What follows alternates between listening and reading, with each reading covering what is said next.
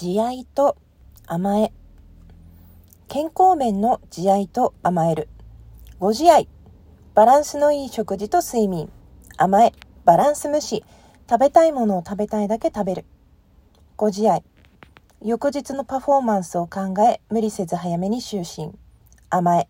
夜更かし。SNS テレビネットなど見て夜更かし。向き合い方の慈愛と甘え。人間関係の向き合い方。ご自愛。自分の気持ちは伝え歩み寄りを図る。甘え伝えない。察して愚痴る。目標への向き合い方。ご自愛。自分が成し遂げたい目標に向けて集中。かっこ夢中。甘え。口ではできない理由ややらない理由を探す。言い訳多い。有言不実行。作業との向き合い方。ご自愛。時間を大切に考え短期集中。ダラダラしない。甘え。先延ばしする。ご自愛は長期目線で人生を大切にすること。甘えは大変な思いをしたくない思いが強め。慈愛と甘えあなたはどちらが多かった？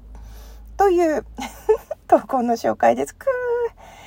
これ私甘えが多いかもしんないな。うーん。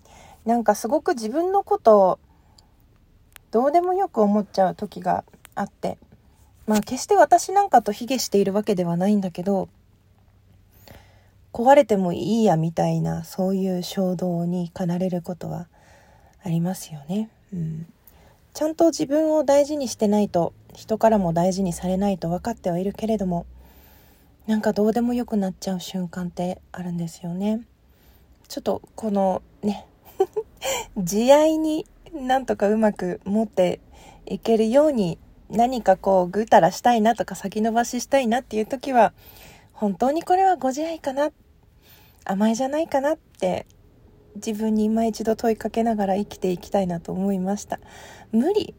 100%は無理。うんまあ時々ほどほどに自分を自分をだって自分を甘やかしつつご機嫌取りつつうまいこと付き合っていきたいなと思います。できない時はできないしね。うん。